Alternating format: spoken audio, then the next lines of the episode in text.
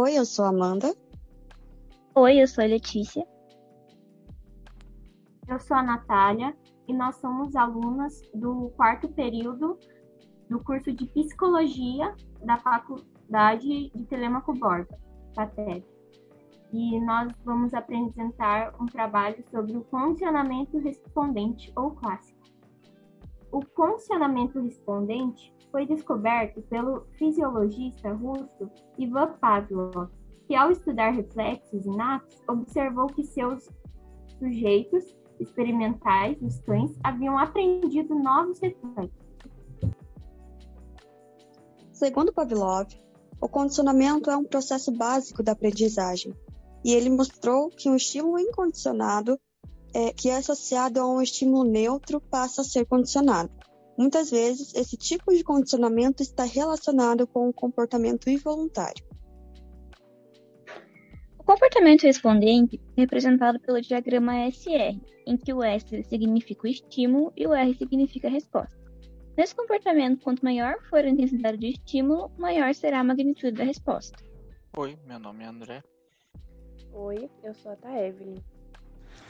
Oi, eu sou Giovana e eu vou falar um pouco sobre o experimento de Pavlov. Pavlov estudava as leis do reflexo e, em certo experimento, utilizou cães para estudar o reflexo do salivar.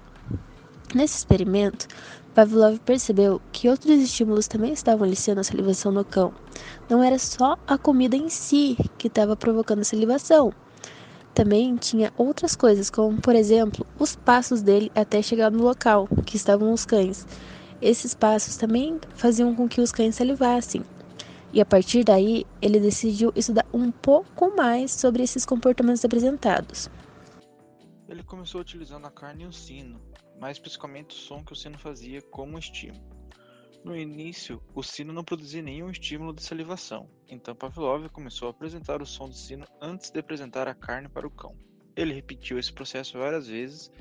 Ele chamou essa repetição de emparelhamento de estímulos. Para que haja condicionamento respondente, precisa que um estímulo que não elicia uma determinada resposta se emparelhe a um estímulo que a elicia. Pavlov observou, depois de aproximadamente 60 emparelhamentos dos estímulos som do sino e carne, que o cão havia aprendido um novo reflexo, salivar na presença do som da sineta.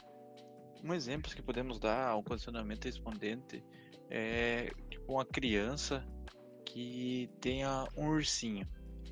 Aí ela, ela tem esse ursinho e coloca um barulho muito alto sempre que coloca um ursinho perto dela. E ela vai se assustar. E vai fazendo assim várias e várias vezes. Até o momento em que coloca esse urso perto da criança e ela já se assusta por achar que vai vir um barulho logo em seguida. Isso seria um exemplo de condicionamento respondente.